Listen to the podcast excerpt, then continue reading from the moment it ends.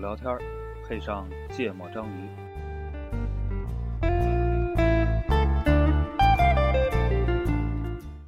Stove.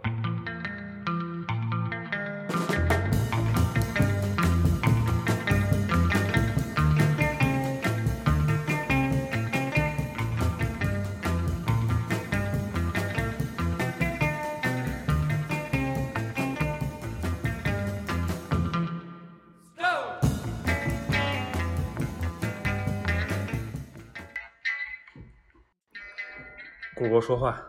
大家好，欢迎收听《芥末章鱼》，我是顾哥。一泽，奈奈，我以为你故意把声音调小了，还没开始呢。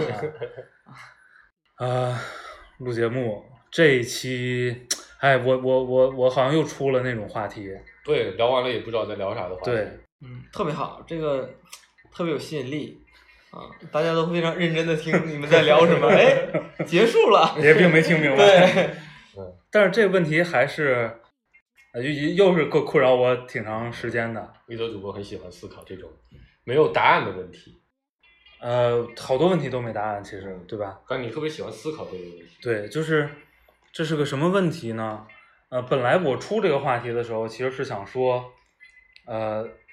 就现在这个社会状态下，对于专业这个概念和专业人士到底是怎么可太对怎么看待的？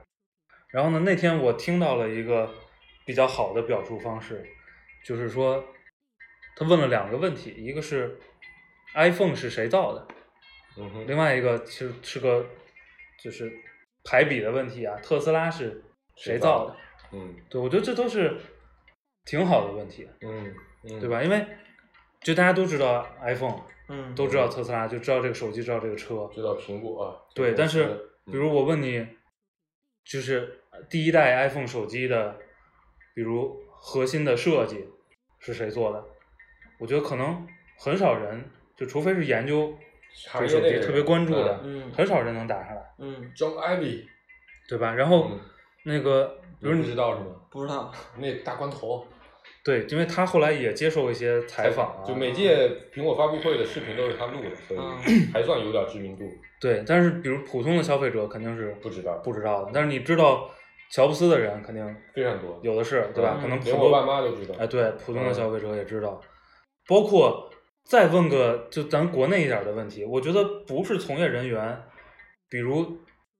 早期，但是后来它的组织架构也变了。嗯早期阿里巴巴的 CTO 是谁，我操，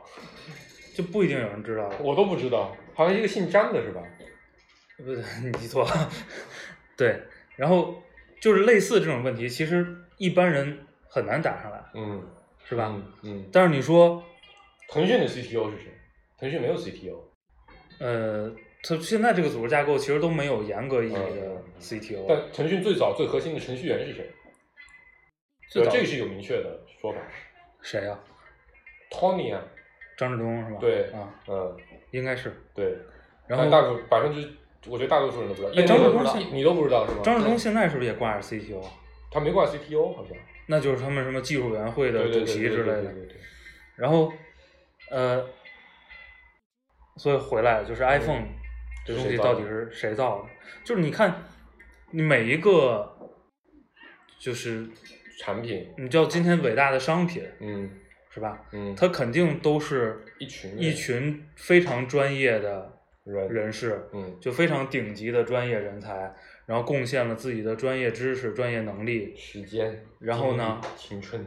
把这个东西打造出来的。嗯，但是呢，确实是在一个非常伟大的领袖，对，在他的理念和号召力之下，驱动这些人协作着去把它给，弄出来的对。嗯那反映在，比如社会，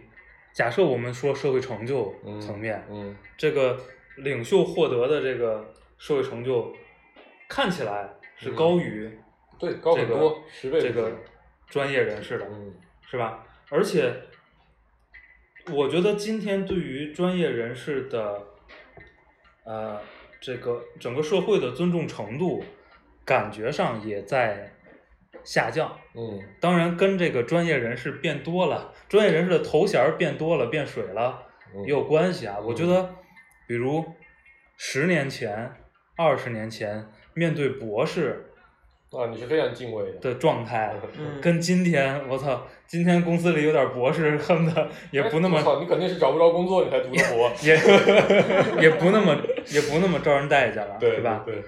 甚除非是真牛逼的博士，要不然大部分觉得很多人都会用我的想法来揣度他。，对，甚至你你都不用说博士了，是吧？甚至我觉得今天大家对于院士嗯，可能都不是那么的原来那种极其把它崇当成敬科的学家的角度来看，状对态，而且你说院士现在的社会地位嗯，和社会成就，其实可能也没有很多这个商业领袖来得高，高，嗯甚至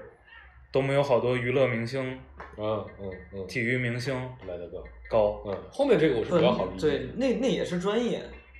因为因为他哎他不一定啊他的他的受众不一样，嗯，就是他的 user base 不同，专业当网红也是专业。而且你说就是但人家不一定单的专业，他的意思是，啊，对啊啊啊咱咱们比如比如聊到这个文化娱乐产业、嗯是吧？你说一般的观众，可能连导演是谁都不关注，啊百分之九十五的观众是不不在乎导演的，对吧？嗯，关注导演的人，除非你是特别热爱是个电影影迷，，嗯，你你会关注到这个电影是谁拍的？摄像是对，呃，是谁吗？艺术指导，我会就就非常弱了，其实，对，就你是会关注到编剧是谁吗？啊可能对也很弱，对，或者比如这是一个呃特效电影、嗯或者武打电影、嗯是吧？你你关心他的五指是谁吗？你肯定关注不到这个层面，但那确实是一个，对吧？非常呃对专业的人士做出了非常杰出的工作，而才且才取得的。其实是有大量的电影之所以质量高，就是因为你会发现它的，比如它的配乐、它的摄影，可能都是同一波人，对所以他才你会看，哎，这个东西看起来虽然这也几个演员蛮垃圾的，但为什对么这个电影看起来质感很好？对其实核心原因就是因为它的主创其实是一些非常专业的人士。，对，嗯所以所以就是聊聊这个事儿嘛，嗯，嗯，所以到底要聊什么呢？就这个现象已经，我觉得已经我坐实刚了，才刚才讲到那个 iPhone 的时候，嗯其实我觉得有一个角度可以这么去理解，呃，乔布斯的知名度会比，比如像 Tim Cook 就是现在的苹果嗯 CEO 知名度还 OK，、但是呢，在乔布斯在世的时候，其实他们底下有大量的高管都是没有什么名气的，嗯所有人的所有的聚光灯都只聚集在乔布斯一个人的身上。对，我觉得这部分可能是一种公司的选择，啊，就是个策略，对这是个啊策略这我对同意，这我同意对对，嗯包括说，呃，特斯拉像 Elon Musk，他极力的在营销自己，以自己个人的，啊包括说对于小米，大家都认识雷军，但其实可能你，包括小米比较好了，小米你认识他的所谓七个联合创始人，是因为他们的策略就是有营销这七个人，不，这个创始人营销在品牌工作里已经成为一个，非常好用一的个专业招人领域了对对对对对，所以我觉得这可能是一种公司策略，嗯嗯，然后呢，比如说 Tim Cook，英文好不标准。Tim Cook 在就算在乔布斯在世的时候，他其实在公司内部的地位高不高，我觉得也是很高的。其实、嗯可能，但我们我们都没有在苹果工作过，我觉得有可能我们会发现的一种情况就是，其实，呃，大家对于 Cook 的评价和对乔布斯的评价，可能并不是那么的两极分化，嗯或者对他们重要程度的一个认可，也不是那么的。嗯两极分化嗯啊，就我觉得有可能是这样的，嗯它是一种营销的结果，嗯一种公关策略的结果。嗯嗯，对，就是这我同意啊，就是、嗯就是还还是刚才说了一半儿，我说这个现象就已经这样了，嗯是吧？嗯，就我觉得还是，呃，这期节目其实是试图去解释一下嗯这个这个现象的原因，嗯比如你放在商业机构，可能刚才对吧，黄世博嗯说的那个肯定是原因之一的，我觉得这对这是对一对定存嗯在的。对，那是不是还有别的原因，包括别的领域？对，就在商业呃里边，就是除了这种主动的去塑造一个这个创始人的这个形象，还有就是这种就类似于职业经理人这种，其实他只是被拿出来作为一个一个经营的角色，其实他并不是专业的，他嗯只是做管理做得好。嗯所以他是经营的角色，然后可能董事会觉得，哎，你经营的不太好，过两天就给你换了，嗯所以这个肯定是一个普遍的一个一个现象。然后呢，就刚才聊的这个科学家，嗯我一听科学家这个词儿，我就心里边就咯噔一下，我嗯好像很久很久没有听到这个词了。这个词 儿了。嗯要听到都是在哎，比如啊，大数据公司，我天天听到， 对，大数据啊公司对里面对首对席啊科学家，啊，这对吧？个那我确实听过，因为我之前还有一个杂志给我发一个叫什么什么科学家论坛，啊因为我专让题你写的邀比请较多，邀请你去参加，对对对是吧顾哥也是个科学家，对对，我说科学家什么时候这么不值钱了？嗯，是，呃非常不值钱，对，然后我觉得核心的原因啊是，就是有有有那么一批人，他出来做了一些，是做了一些事儿，就挺给科学家掉价的事儿是吧？对，非常给科学家掉价嗯啊，就给一些什么保健品站个台 呀，啊，然嗯后给某些商业公司出了一个什么方案啊嗯啊，然后或者出来讲了一个特别不利国利民的话呀，嗯，对吧？这那个是专家，还不一样，嗯，啊，科学家对啊吧？怎么专说家有什么评论，对吧也？是专家现在已经是一个完全不值钱的一个一个一个一个 title 了，嗯对，然后呢？工作两年都可以称专家，嗯是吧？现在，然后我觉得，就这波人，这这是第一个原因，有一帮人把这帮人名誉给毁了。嗯然后另另外一方面呢，就是现在出来，就大家追求的啊可能没有像什么，呃，咱父母那一代说我有理想有抱负，我我为国家做贡献。嗯，现在就是我能赚多少钱，个人主义，对吧？嗯我能买多多大平米的房子，嗯我能能不能开飞机？对，比嗯如说你做了个科学家，然后一看，我操，你在北京他妈只住五十八平的房子，那你这不行不嗯行对，，所这以不是个人物。所以后来发现，哎，嗯你科学家可能这个你的生活条件啊，没有商人好。嗯，所以大家就会觉得，哎，商人有钱才牛逼。这个事情我我插一句啊，我插一个我觉嗯得很有意思的感受，就我自己的感受，我忘了当时去参加一个什么论坛，还是参加某种培训课，嗯还是参加某一个什么书的见面会，whatever，反正就是某种文化名人的一个一个一个一个场合，嗯对，然后然后有个有个哥们儿。应该就是那个场合的主角，在上面讲了很久，嗯啊，大家都很崇崇拜他，嗯然后觉得这人很厉害，挺屌的，而且的确深思想很深很深刻嗯嗯，其他东西也言之有料，嗯然后结束了之后呢，我忘了，好像我应该跟他有什么一对一嗯的交谈。然后结束之后，我们就一块儿走出去，然后他他要去打车，嗯，然呃后打了个出租车，嗯还跟人家讨价还价了一下，大概这么个感受的一一个东西。嗯我瞬间对他的那个心理评价就掉下来了，你知道吧？嗯就我觉得我操，我觉得他可能生活条件还不如我，对吧？那那那，就就。你觉得说从逻辑上来说，这个是不合理的，对吧？他生活条件不如你，然后他的专业性就不如你嘛？其实这个是没有逻辑关系的，但你内心对他的评价就难以避免的就就是就降低了。就是可能就不不光是从自己，可能从身边人社会评价的也会觉得说角度你不要来向他学，你看，你看他觉得他搞是搞那些有的没的，对，没什么用，呃，连个车都开不起，讲的难听一点，对吧？就是这种感觉。对吧？就是他是嗯从，他是因，我觉得很大程度上是因为金钱，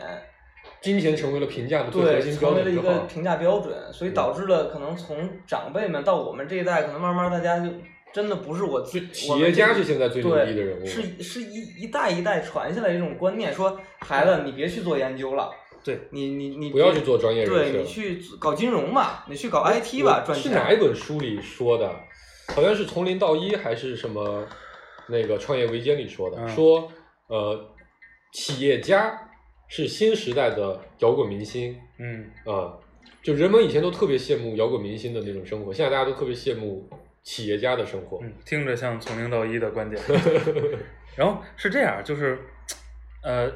这肯定是一种解释，嗯，而且我我还就没说完呢，哦，你接着我说，我我 嗯嗯啊，好随便，哦接着说，这就是，还有就是就是我们平常上就是看见的，就是非主动触达的那些信息，嗯很少有出来讲说我发明了什么，或者我我做了什么一个研究，像五 G 出来了，北京邮电大学研究的，嗯是吗？嗯不一定，但是咱不知道说谁给我们生活真正带来了变化。嗯哼最终创始的这个人，他不如传播的这个人影响力大，嗯哼嗯嗯所以就就发明了这个这个这个车，或者发明了什么东西，他确实有着创造，但是他这个创造价值自个儿并没有能力把它放大出去，对，变成了就有能力把它传播出去这个谁人。占据了传播渠道，对谁就成为了这个对，嗯我觉得我觉得这个这个这个观点特别好。嗯然后呃，刚才顾主播说的第一个观点，我觉得肯定也是成立的。哎，你能听出来第一个观点 了，比上一期有进 步，有进步。是我有进 步啊。对对对好对对，这个我觉得我觉得也是成立的，嗯但是呃，它肯定不是唯一的解释的嗯途径，嗯是吧？这个你比如社会评价体系肯定是解释的嗯，方向之一。对，然后我我其实挺想知道说，你看从理论上啊，社会分工肯定是越来越细化的，嗯嗯这是不容置疑的吧，嗯对吧？嗯然后社会分工细化之后，理论上每一个细分领域的专业人才其嗯实是更珍贵和更难得的，嗯哼，对吧？对，那确实，另外一个侧面也是说，你能把各个细分领域有效的连接起来，嗯哼这个最终创造一个有价值的东西，嗯哼，或者有价值价值的事儿，这事儿嗯肯定也是很厉害，很厉害的，嗯对吧？嗯那为什么说这个社会细分之后，后边这种很厉害表现出来了，嗯，然后前面那种很厉害好像没有表现出来没表现出来？啊，当然，比如说刚才顾哥那第二个观点，可能一定程度上解释了这个事儿，对吧？嗯你最终，毕竟你你体现这个价值是通过传播渠组道合完之后的这个事儿对，对对嗯被那也是一个创造的过程。被被被贴近到，就我我一点都不否认，否认和贬低这个连接的这个价值，啊啊嗯对对这事儿对确实很重要，嗯，而且我现在对这事儿感受越来越深。对，嗯啊，就是说这一面儿被表现的很好，然后另外一面儿也被隐藏的很好，这这背后是为什么？就我其实觉得，首先核心研究你刚才说的，社会分工变细了。嗯假设我们回到呃流水线生产之前嗯的这样的一个一个一个社会状态里，那其实呃每一个个体都是在做一定程度的创造工作的。嗯就前段时间我听了那个播客啊，嗯就是我觉得人家做功课就做的比咱们要强得多，嗯嗯就是嗯呃，就其实说到，其实当时举的是福特的例子，嗯福特很重要的事情，当然这是书里他他告诉我的，福特很重要的事情就是他发明了流水线，嗯流水线的发明带来了几个变化，生产效率提升了。第一是生产效率提升了，这是很重要的点，所以导致的成本极大降低、嗯啊，这是一部分。另一部分事情是流水线带来的事情是分工，嗯分工导致的结果就是每个人都只需要负责一小块工作就 OK。嗯那这个事情又衍生出了一个新的东西，就在于那么这部分工作它变得可培训了，嗯也就是说，今天顾哥来拧这颗螺丝，我明天把一泽做上。呃，一一一一周的培训之后，你也可以来拧拧这个螺丝，嗯你的不可替代性就降低了。嗯所以呢，这是这是第二个方面，第三个方面就是，那这样的话，任何一个最终的产出就变成了一群人的产产出。，嗯这里面哪部分是你贡献的这个这个这个这个这个界限啊，就变得非常的模糊了。嗯举个具体一点的例子来说的话呢，如果在流水线生产出来，就制造创造出来之前，我们去生产一辆汽车，比如我们去劳斯莱斯嘛，对，举个例子，它就是纯手工打造，那它一定是会有一个总工程师存在的。嗯我负责把这整个事情指挥完嗯完整。那我对这个事情的贡献就是最大，这就是我的作品，嗯对吧？那你你专门负责制造轮毂，那这个轮毂就是你的作品，嗯它是有非常明确的这样的一个一个一个一个划分的这么一个方法在的。但流水线出来之后就没有这样的方法了。嗯放到今天，我们去做一个 APP，是写文档的人创造了它，还是写代码的人创造了它？嗯还是还是测试的人创造了它。嗯测试人也在里面贡献了想法。我在测试的过程中发现了这个功能不好用，推动了产品经理的改进，推动了代码的写法不一样，对吧？这这里面每一个模块到底谁属于谁，嗯就变得非常的模糊，嗯难以界定的结果就是大家不去界定这个事情，嗯我就把这个事情揉成一团。嗯那所以呢，就谁是 leader，嗯就是谁创造了它。嗯那这个 leader 在世俗的，就或者说在群众人民的眼中认知里，那就是公司的 E CEO，嗯这个业务线的负责人、嗯这样的一个角色，因为其实本质上是对这个这个这个这个贡献界定的一种简化，嗯我理解嗯啊、嗯所以我们现在我们可以很明确的知道，比如说我今天一幅画是谁创造的，嗯，所以我们可以给画家很高的这就种，那还是可以独立完成的。对，对对，我们可以告诉他说，今天我手工做了一张桌子，哎，这是顾哥的桌子作作品，嗯但我们很难去界定一个 A P P、一辆汽车、一台电视、一个手机，到底哪一部分是你创造的，嗯这个是挺难的嗯啊、其实我经常出去吹嘘说，我当年做的那些产品里某一些功能是我设计的，嗯对吧？但没有研发的努力，把它创造的效率那么高，嗯性能那么好，嗯呃其实它也不成立。嗯所以我也每次你我经常遇到一个问题，我就很很疑惑，就是你招聘的时候，哎，你就会发现 这是我接下来想聊的一。个业务，你会发现所有人都在说他是这个业务的负责人。，对，我当时哦一想，负责人嘛，那你是总负责才叫负责人嘛，嗯对吧？那那一定是这条业务线的，比如说我们如假设有个事业部嘛，那肯定是这个事业部的总经理叫做这个产品的负责人。嗯但从实际的工作来说，所有的产品工作的确我说了算，嗯我负责制定今天的产品开发计划，我负责今天的产品设计，我负责推动所有的资源，嗯我算不算负责？嗯对吧？那我再具体一点，我去负责某个产品的商业化，嗯的确我也做了大量的工作，但其实这都是在，比如说在部门的总经理的嗯领 leader 之下、领导之下才完成这个工作，嗯所以每个人都可以说自己是负责人，，对，但每个人又不能说自己是负责人，就哪怕是我是这个事业部总经理，嗯商业化本质上不是你落地的，嗯你可能根根本不知道里面的细节，嗯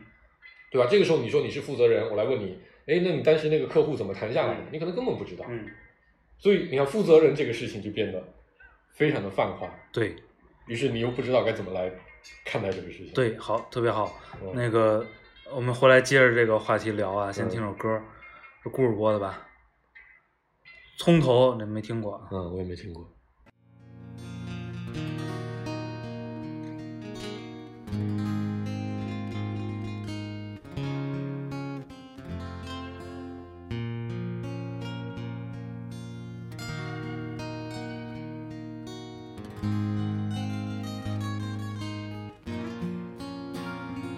我是一颗善良的种子，冬眠在繁华的城市里，生长在一处破旧老墙上，早已习惯了孤独和别离。如果阳光照亮了现实。我还待在黑暗角落里，请告诉别人，告诉所有的人，我已习惯了腐朽的气息。我们并不孤独，在岁月奔流不息的长河里。我们并不孤独，在人潮拥挤不堪的街道上。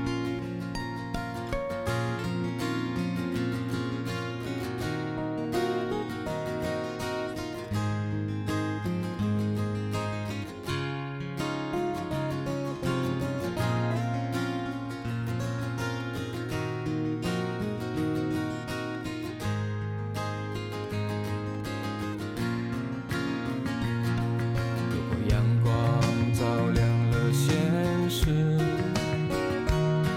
我还待在黑暗角落里，请告诉。哎，我们回来接着黄二招聘的波问题，啊这话题聊，因为为什么抛出这问题呢？确实跟自己最近的这个实际的生活体验，嗯，有关系。有比较直接的关系啊。呃，就是，哎，我刚才从哪儿说的？招聘啊，你最近在招聘，呃，对，因为因为现在这个现象就导致你其实去评判一个人的能力很难，嗯嗯，对吧？就刚才黄世博说了，因为一个东西肯定是协作出来的，嗯，然后归因这个问题对人类来说简直是无解，呃，它只能后置，嗯就是它都是后置的，嗯都那都我是这个归因都是后置的，而且是完全没有依据的，都是脑补的嘛，说白了。对，就它不可。逆。嗯对对对，然后呢，所以现在没有呃我就讲实际的例子，就我要我要招一个人嗯，来接替你替换我现在的角职位色，嗯然后呢，从他自己的履历上，你根本就没有办法评判这个人，嗯你从他的工作业绩上也没有办法评判这这个业业绩到底绩到底跟他的能力有多大贡献，关联，对也许是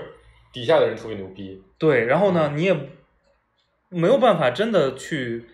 完整的考察这，比如底下的人都很牛，嗯这些人都是你招来的，而且都都是你你培养起来的，的啊，都是你带起来的，我觉得也能证明你能力非常牛逼，对对对吧？但是你没有办法去把这些因素全都弄清楚搞得那么清楚对，对对，所以你你去判断一个这种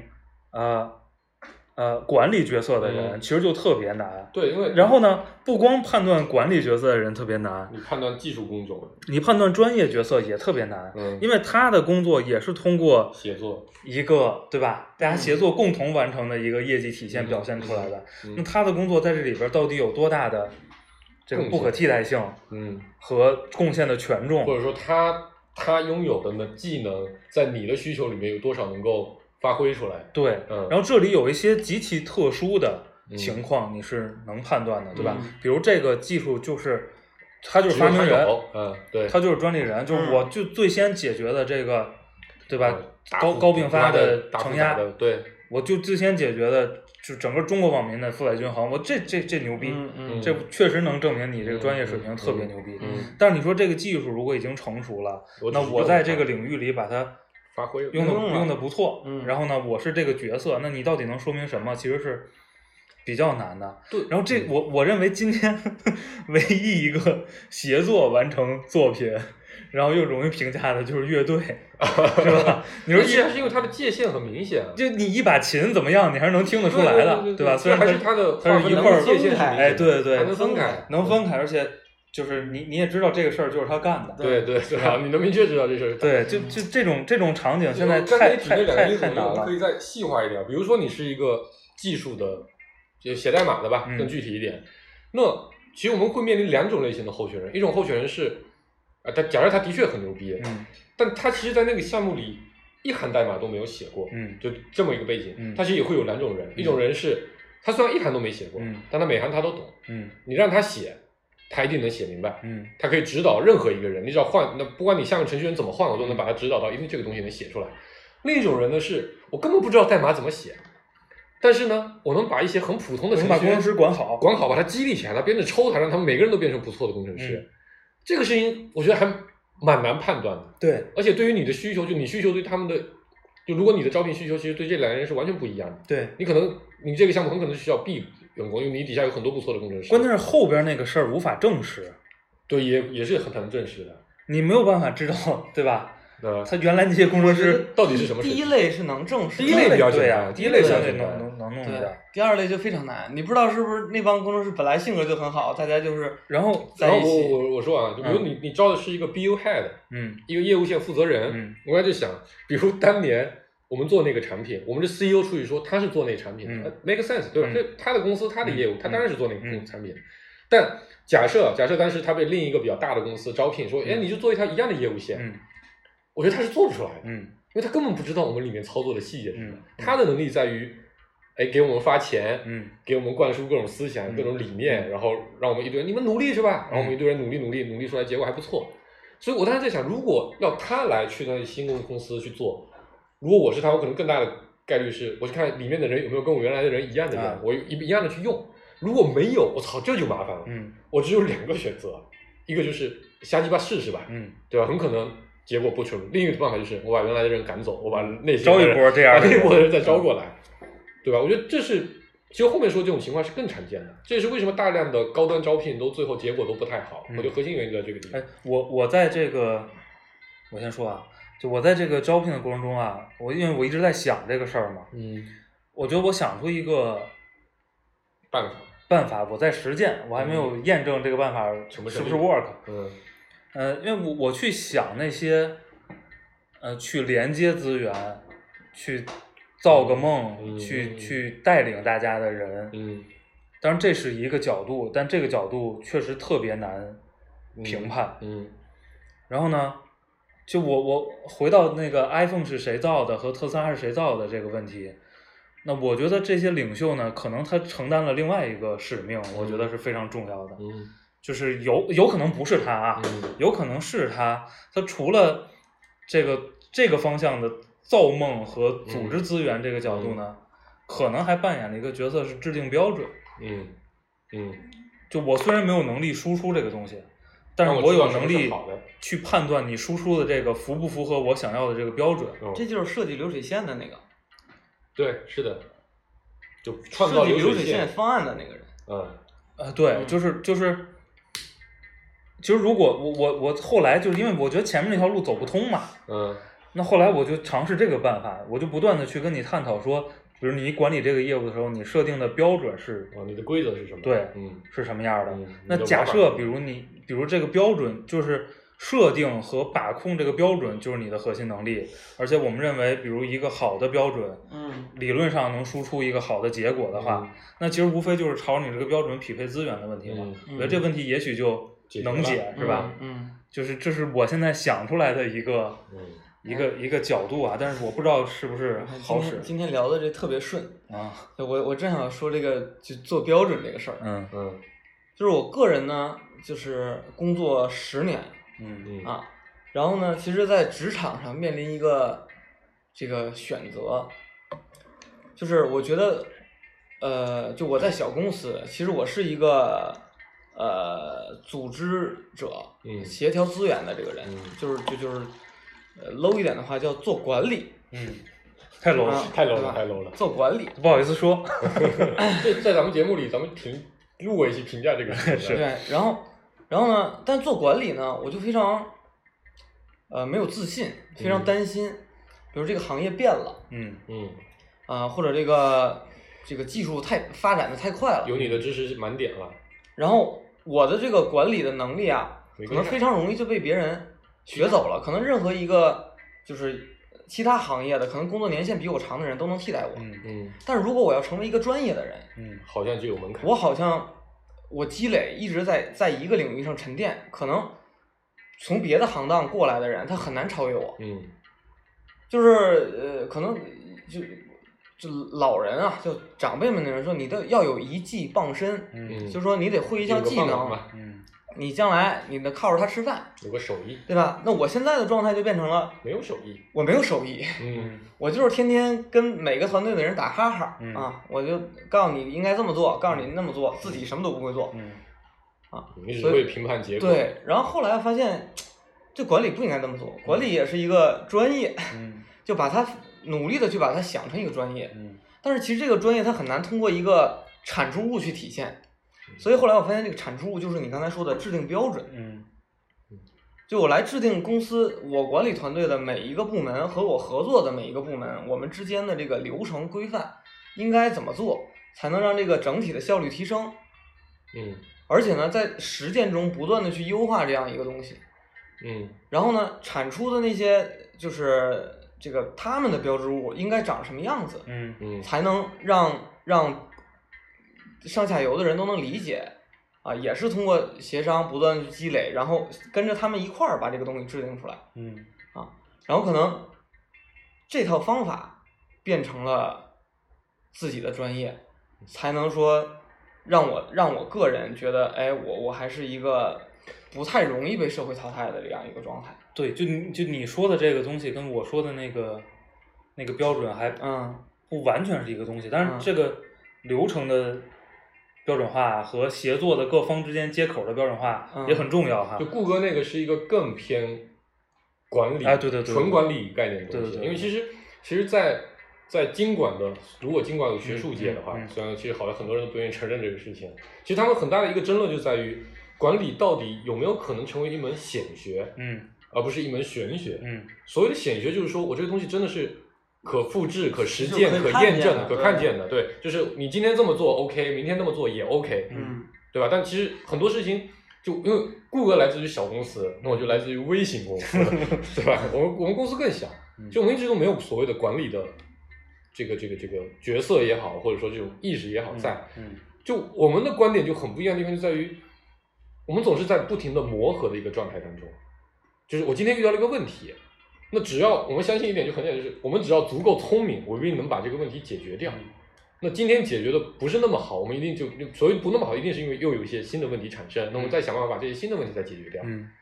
所以这就导致，哎，我就发现我出去我出去找工作面试的时候就很吃亏，人家就问你，哎，你的管理的理念是什么？嗯你问题解决问题，这他妈不叫个那个能力。嗯对，但其实，在微型公司里面，这就是一个非常重要的能力，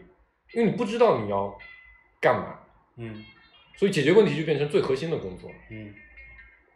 对吧？至于流程长什么样，那其实是基于你问题而来的，这就这就是一个，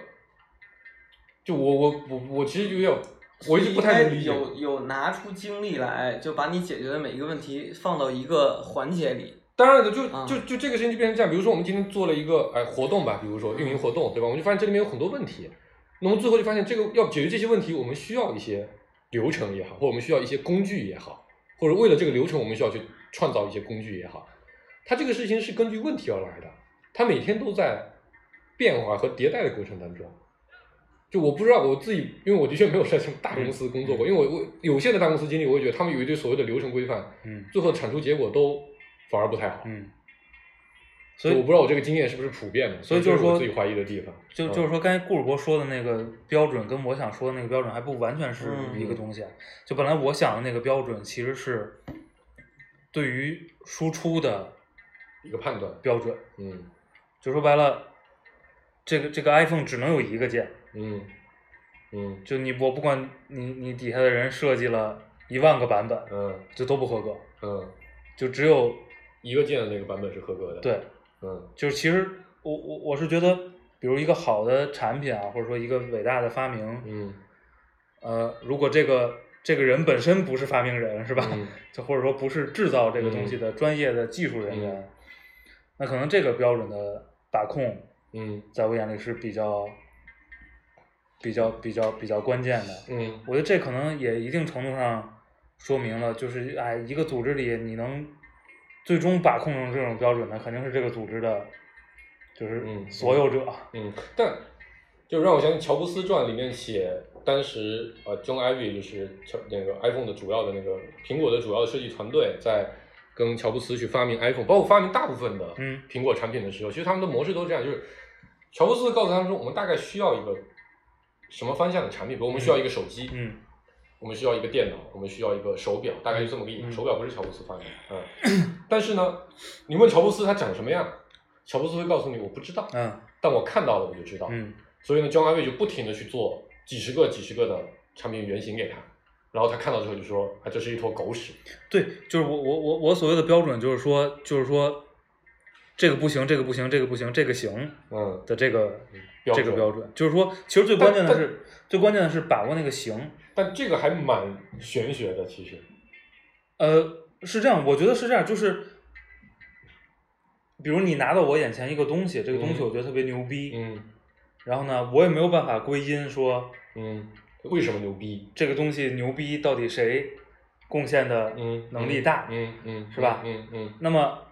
我觉得至少有一个人，我觉得这个我是承认的，嗯就是最终确定这个东西行的人，嗯，但有可能是集体决策呀，呃，很难。很难。哦，我想想，我理解一下，就这个感觉是，可能有一种模式是，是谁想出了这个 idea，是一种归因方式，对吧？就是这个东西是你想出来，你说你你想出来说，哎，如果我们发明一个只有一个键的手机，那不是很屌？对，这就是一种人。就我那个刚我刚才说的就是说这条路走不通嘛，啊，然后我就选另外一条路走嘛，嗯就是说我我我没有办法证明说这个 idea 到底对成就这个东西有多重要。嗯，但是有一天有人决，就我看到这个东西，我决定，哎，这个一个键的手机的版本就是好，对我们就决定用这个吧。，对这个人比较重要。对对对对，嗯就这是我说的那个、嗯嗯嗯那个标准，就谁决定了说我到底输出什么到市场上？嗯，但从非常实践的一个角度来说，如果这样一个人他没有一个人能给他想出一个只有一个键的嗯 idea，、嗯，他可能就成就不了了。但是你你如果这么倒就又分不清了，因为你想出来是一个工作是吧？你真的把它设计出来又是一个工作是吧所？以你真的对我你理的解我理你解的技理艺解到我了理能把解它造出来，对，又是一个工作对是吧？的，是的，所以，所以这就是，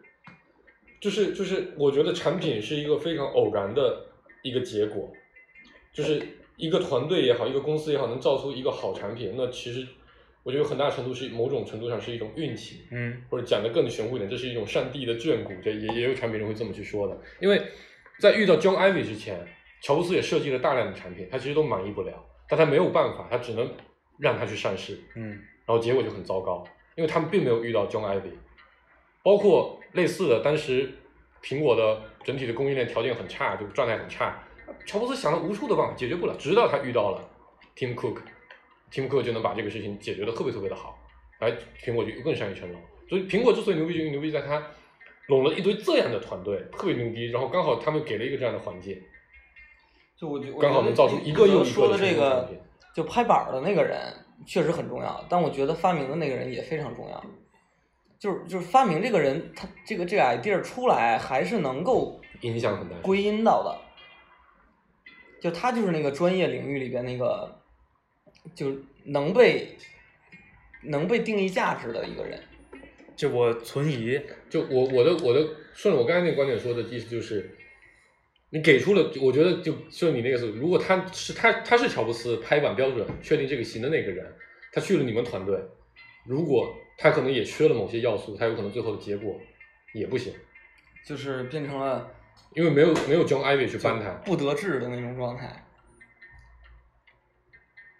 嗯，啊，我们听首歌，嗯，黄渤的《鲍勃迪伦》。 Down the street, the dogs are barking, and the day is a getting dark. As the night comes in a falling, the dogs lose their bark. And the silent night will shatter from the sounds inside my mind. As I'm one too many mornings and a thousand miles behind.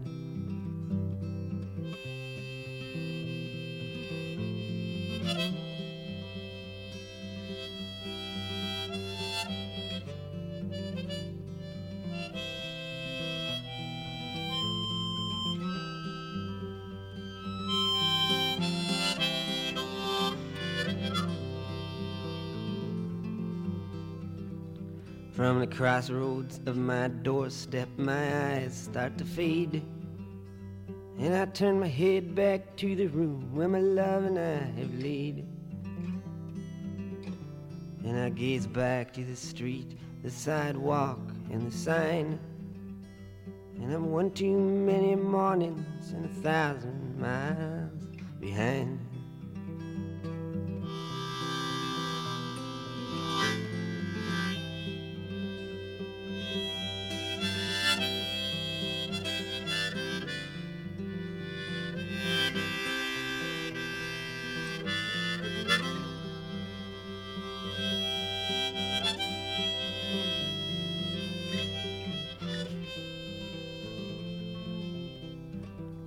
is a restless, hungry feeling that don't mean no one no good. When everything I'm a saying, you can say it just as good. You're right from your side, and I am right from mine. We're both 哎，我们回来刚才聊 leader 嘛，现在聊聊聊工程师，另外一群人，嗯是吧？就是这个面专业的人，管理人员， 对啊，顾主播嗯很难。嗯，然后呢，你这个找专业人士，在现在这个环境里也很难，嗯，因为你也不是特别容易评价这个这个专业人士的专业能力，能力和也不是特别容易从他过往参与的项目取得的成就所以出院考题，去看他考试啊，看他个人的这个这个水平，嗯是吧？因为确实今天真的就还是把把刚才说的那句话重说一遍，今天戴着大厂帽子出来的某某项目主程、某某项目核心工程师、嗯某某项目技术 leader 出来什么都不会，妈的要着好高的薪水，大一多数一大把，嗯，都大多数，或者你大概率能嗯，碰见这样的人，对是吧？你今天说不定我自己也是，只是我不 知道。你今天真的能碰见像比如十年前、十几年前那种老工程师特别好的工程师，我觉得一个人好搭上一个系统的，好难啊！嗯，这是一种本质上这是一种分工细化的结果。就我觉得分工细化和呃这个工作变得特别可替代，我觉得这是两码事儿。我觉得它是互相影响的。就我刚才想到个什么例子不，呢，其实是不是可替代是跟他是不是有创造力有关关系，对，跟他是不是分工协作，其实关系不直接，对吧？如果你分工协作之后，大家干的都是特别没有创造力的事儿，嗯，那肯定就是嗯，特别容易被大家替代，都，嗯对吧？嗯但如果比如你这个分工协作，大家仍然干的是很有创造力的，很有创造力的。我因为也我还是拿乐队举例，是吧？乐队分工协作很明确的，嗯你是这个乐器，你就是这个乐器。那 那我说不，你这个还是说你能定位到它的，工作边界，对，你能清清楚的分别出来它的产产出是什么东西。嗯，比如你说我找个专业的人士是个厨师，嗯，对吧？是这个切端的，不，你这个你就你你说你会做多少种菜？我抽样你给我做几个，我尝尝味道，嗯对吧？这很容易就就辨别了。还是说你分不出来的，嗯就是大家做一个产出物，嗯，然后里边的分工呢，可能界限没那么对明确，对对这种才是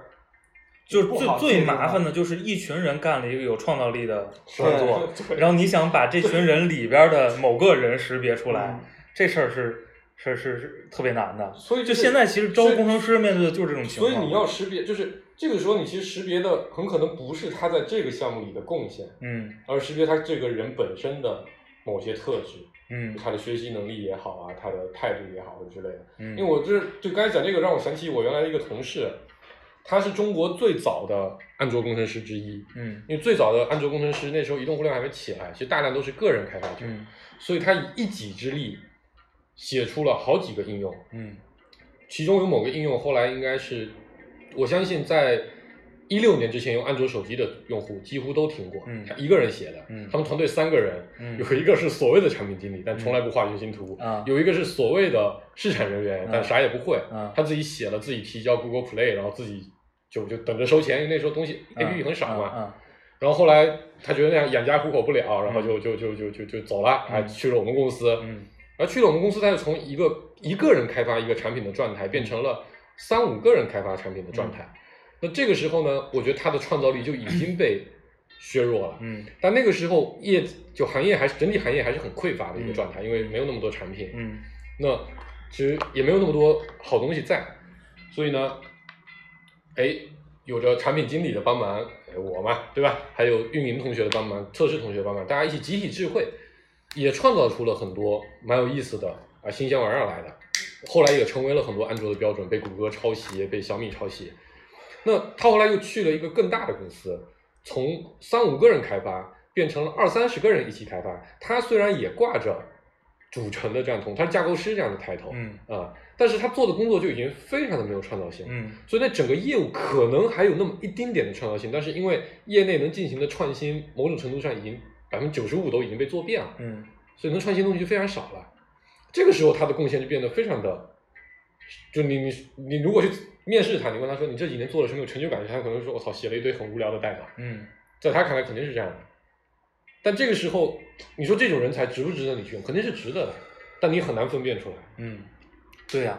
嗯我。现在就是面临这个，然后给他的评价可能和工和其他任何一个他那个二三十个人团队里的其他一个核心一点的工程师的评价可能是完全一样的。对，嗯，所以现在的问题就是说，比如你站在这种立场上，就站在这些人的立场上去想，嗯，就我有什么办法？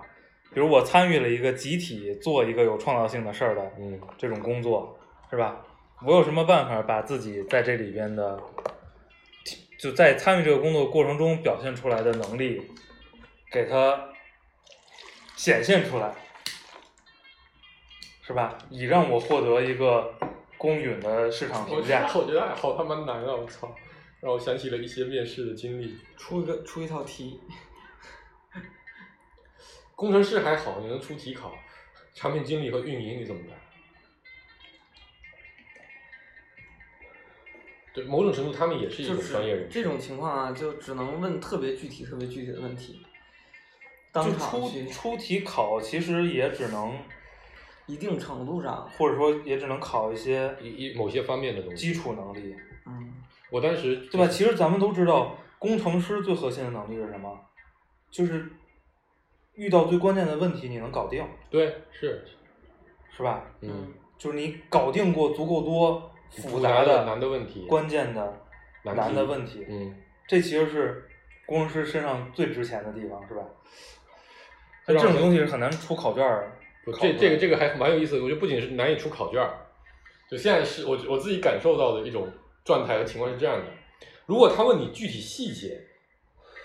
你回答的特别好，他认为你是准备过的，啊，可能不一定是你做的，你可嗯能只是把同事的功劳揽到自己的，这你没办法分分辨。的确也有不少人这么干，嗯对吧？于是呢，大家就降低这个，提高这个阈值。你讲的再好，我也认为啊一半是你做的，一半是嗯那个。呃我当时去面试的时候，因为当时其实整个团队就我一个 PM，所以理论上所有事情都是我做的，嗯那他们就不信。嗯然后他们就问，那都是你一个人做的，那你管多少团队啊，对吧？啊没管团队，那你没管团队也不行，嗯对吧？他既希望你是一个能独当一面的人，他又希望你是一个团队协作的人。嗯这个时候你就变得很尴尬，你没有办法自证。你你告诉我说，今天我来，你只要有我一个人，我能把你这个业务搞起来，嗯他们是不信的，因为有可能你说的那些你一个人把业务搞起来的那些事情，都是你编的，可能是其团队其他人的贡献。然后这个时候，如果你说你给我一个团队，我就能把它搞起来，他会告诉你说，我操，我们要招的一个是能独立把这个业务搞起来的人。我觉得这是很多招聘时候，当然也是跟市场这种各种应聘的人，嗯导致的这个结果很，反正我觉得还蛮难的。就有人把市场搅乱了之后，对，所以这个呢，就跟那个科学家一样，就出来站了一堆没那么科有科学的科学家，把这个市场弄得特别乱，就是嗯特别不值得信任。对 PM 里面就有一堆人呢，天天混圈子写文章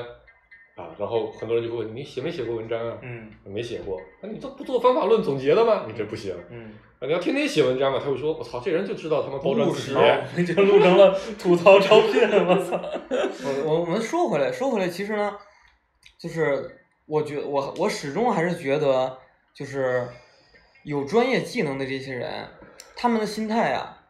是不一样的。就真正有本事的人，真的会觉得说我到哪儿都能吃口饭。对我理解，千里马常有，但是伯乐也不常有啊。